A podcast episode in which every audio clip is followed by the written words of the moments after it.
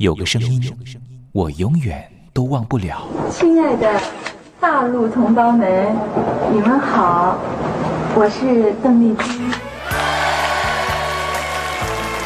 要跟大家说的是，我很高兴的能够站在。他的声音轻耳悦心，袅袅余音，让我四处追寻。哎呀，咱挺壮的。你收音机转个角度吧。哎哎，有了有了。我家里的碟哈，就邓丽君的碟，都是原来告别演演唱会的碟。她的声音在时代里定了锚，无论时间如何推移，跟着她，我找到了自己。所以，我爱邓丽君。是你是你梦见的就是你。东山林制作主持。谢谢谢谢非常的感动。谢谢大家。梦见的就是你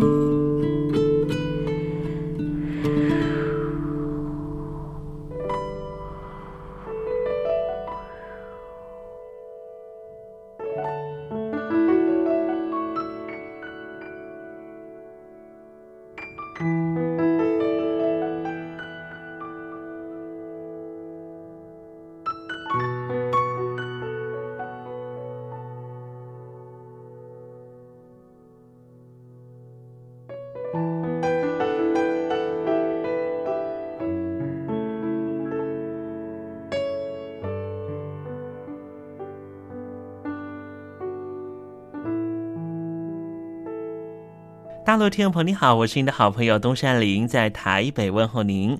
我们的节目是每天的凌晨一点钟和晚上的七点三十分，准时在光华之声的频道为您服务。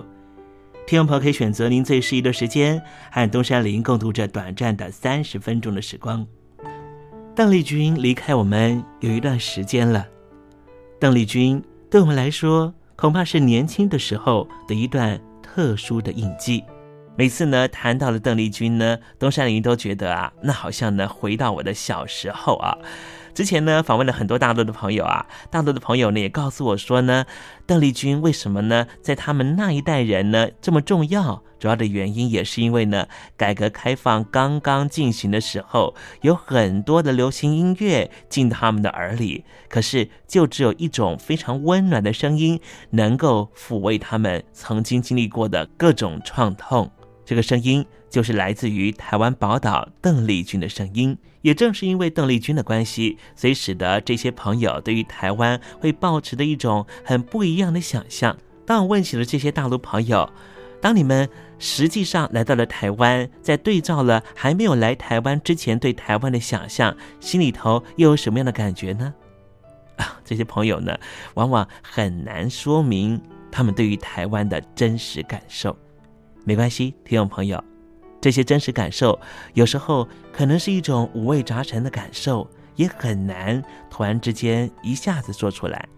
如果听众朋友对于台湾有不一样的想象，或是有不一样的观察跟想法的话，也欢迎你写信到台北邮政一七零零号信箱，和东山林交流交流。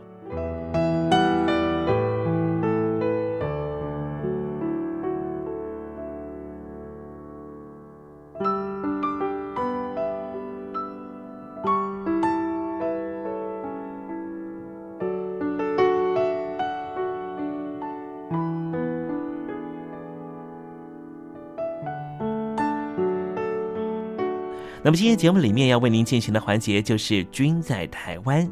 我们通过这个环节来了解什么样的土地和土壤跟空气，让邓丽君长成这样的模样，唱出这样美好的声音，感动我们的每一颗心。待会在“君在台湾”的环节，我们带领听众朋友认识台湾的风土民情。那节目的一开始，先送上一首邓丽君好听的歌曲吧。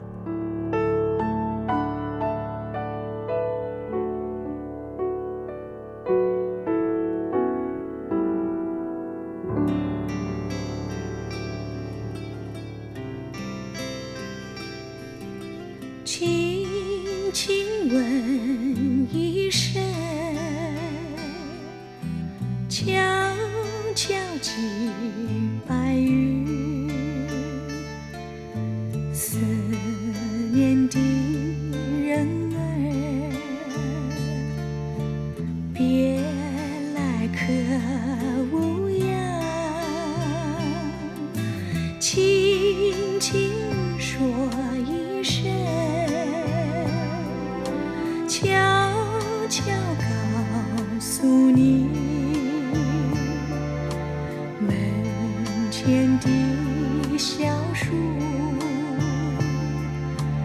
都已成绿荫。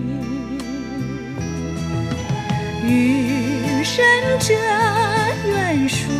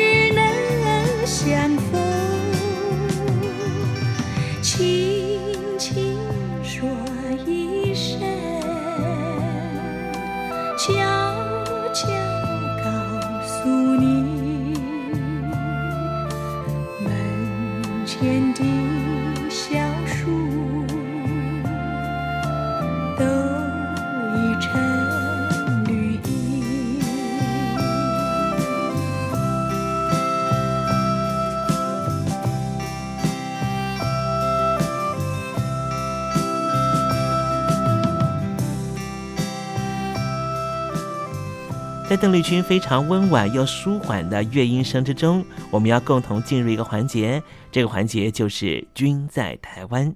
这里是光华之声正在为您进行的栏目，就是“我爱邓丽君”。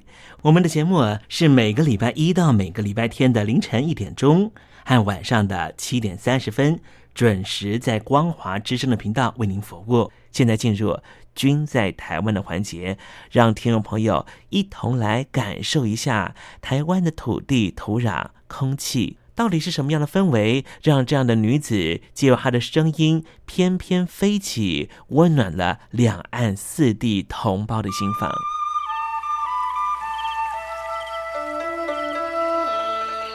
那是一个下过大雨的午后，我又回到了我的母校泸州国小。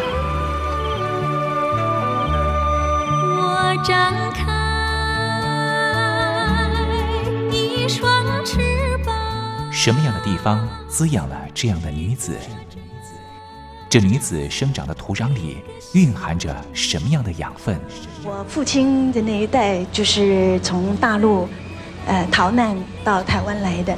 我们是第二代啊，总是好像总是有一种感觉，希望有那么君在台湾，带您认识邓丽君的台湾。在梦里，我又回到了我难忘的故乡。那弯弯的小河，阵阵的花香。君在台湾，我们一同回到有邓丽君陪伴的时光。美丽的村庄，美丽的风光，你常出现我的梦乡。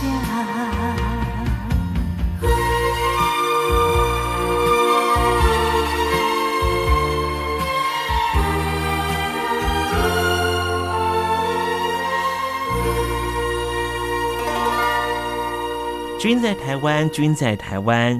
君这个字可以代表邓丽君的君，也可以代表平均的均。这个均就代表着这个单元将会告诉听众朋友有什么样的东西存在在台湾这个宝岛里面。今天东山林特别邀请到我的好朋友、资深的媒体工作者杰西来到节目里。杰西曾经在台湾的三百一十九个乡镇蹲点采访过。认识了无数的乡间的男女老幼。今天我们在节目里面，希望透过他在媒体圈工作二十七年的经验，告诉我们美丽的宝岛福尔摩沙到底是什么样的土壤孕育出这样美好的人物。今天他要给我们介绍哪一位暖心人物呢？就把时间交给他吧。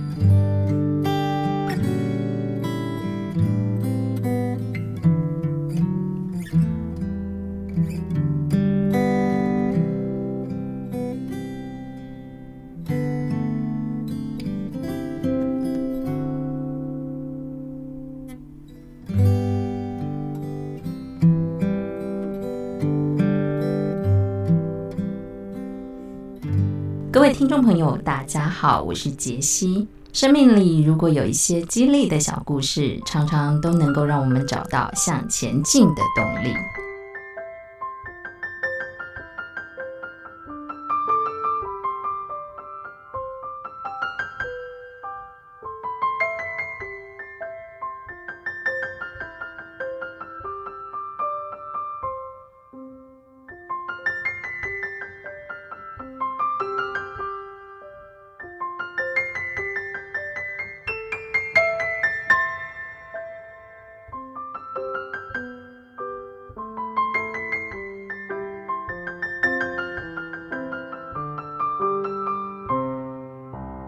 八年来，苗栗县苑里镇山干社区致力推动环境教育，不止街道看不见垃圾，社区老少都落实分类，成为许多外地团体观摩的典范。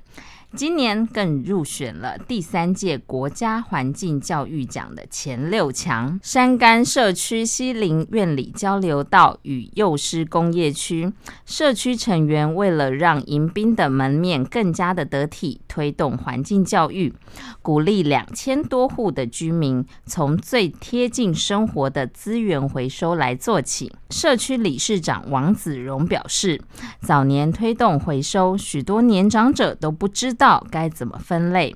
为了落实，他在社区设置了五处的回收站，每两邻共用一处，由邻长当资源回收的小种子来协助分类。经过耐心的教导，许多年长者不只能够落实分类了，更可以指导年轻人。这个社区也把垃圾转变成黄金。回收站的物品优先的让社区的资源回收个体户处理，其他的就由领长来处理变卖回馈社区，收入的七成都提拨给社区孤苦无依弱势的家庭来做利用。除了资源回收，更加有四百位以上的居民长期投入社区营造、做环保的义工。部分的成员协助定期的来清扫街道，家家户户对环保都非常的尽心。这边已经成为了社团参访的对象。自己的乡里自己爱，改善环境要有方法，教育、奖励、回馈，这些都是非常可行的方法。山干虽然是个小社区，但是却因此成为典范，值得我们学习。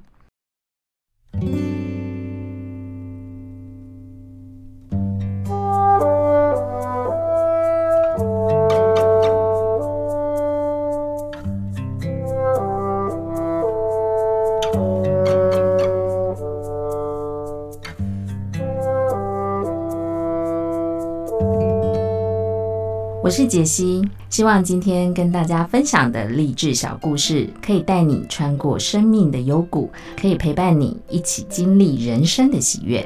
我是杰西，我们下次见。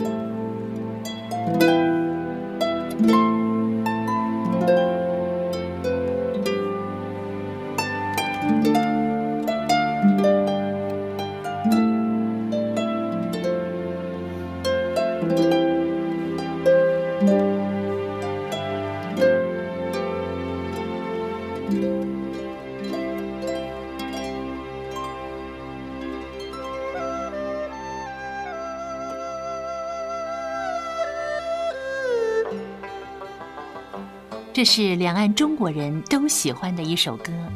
小城故事多，充满喜和乐。如果主持人播错了速度，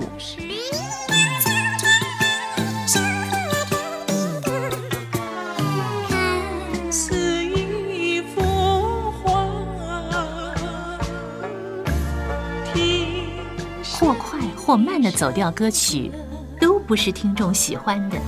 人生境界真善美，这一包括。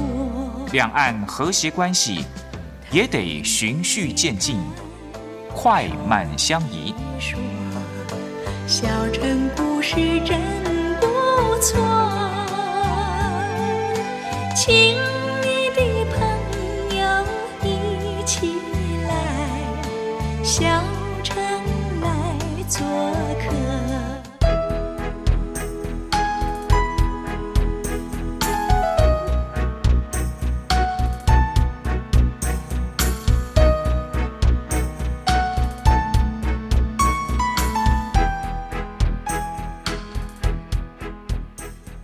生活中少不了知性的真，生活中少不了理性的善，生活中也少不了感性的美。光华之声，永远陪伴您，生活在真善美的世界。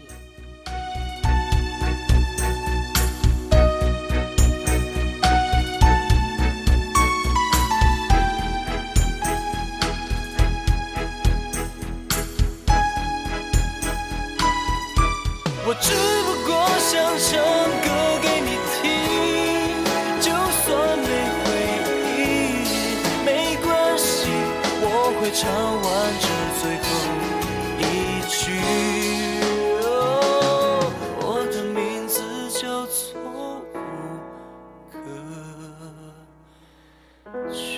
Hello，大陆的听众朋友，你好，没错，我就是吴克群。不管你现在在做什么，不管你现在在哪里，吴克群和光华之声在台北问候你。我只不过想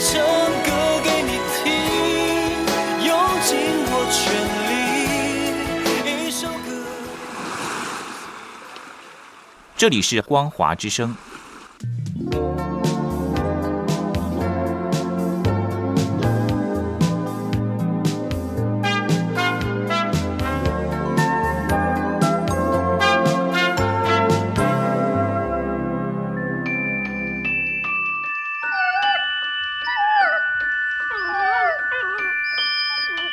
I love you because you love your dog。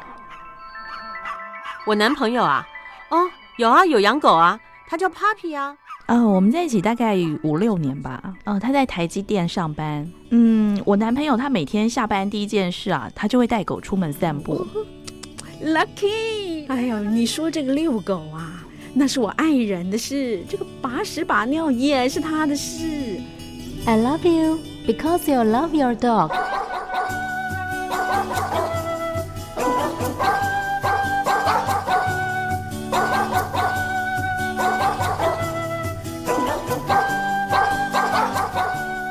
I love you. I love you. Because you love your dog.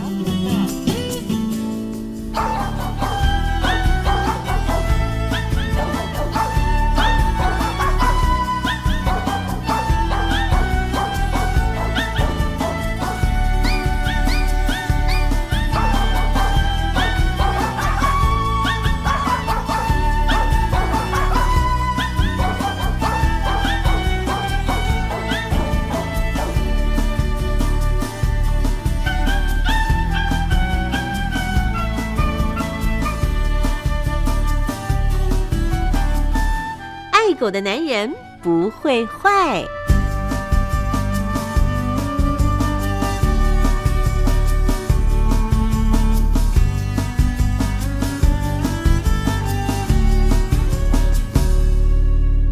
狗是人类最忠实的朋友。从一个人怎么对待狗狗，就可以大概知道他是怎么样的一个人。我是不太坏的男人东山林，有任何狗狗的问题呀、都可以在这里得到解答哦。在今天爱狗的男人不会坏的单元，我们来聊一个问题：为什么我家的狗狗坐车就会吐呢？如果你有私家车，可以常常带着狗狗出去玩乐的话，你们家的狗狗太幸福了。可是，如果你们家的狗狗一上车就会吐的话，恐怕对你来说是很大的困扰吧。其实，狗狗和人是一样的，也是靠着前庭、三半规管这些结构来平衡身体。坐车会晕车，感到不适，当然就会呕吐。如果你不希望狗狗吐满车，搞得很难收拾，破坏了出游的兴致的话，东山林提供你四个方法，让你们家的狗狗上车不会吐。第一个方法就是，从小第一次坐车的时候开始就不要太久，甚至可以带它在静止的车上坐一坐就好。练习几次过后，再开始打开引擎，慢慢开一小段距离，然后再把时间拉长，减少它对于车子开在路上颠簸的这种反应，它就会越来越习惯了。第二种方法就是，不管是骑车还是开车。要尽量保持平稳和舒适，平稳的移动比较不会剧烈刺激狗狗的平衡中枢，狗狗这样子比较不会吐。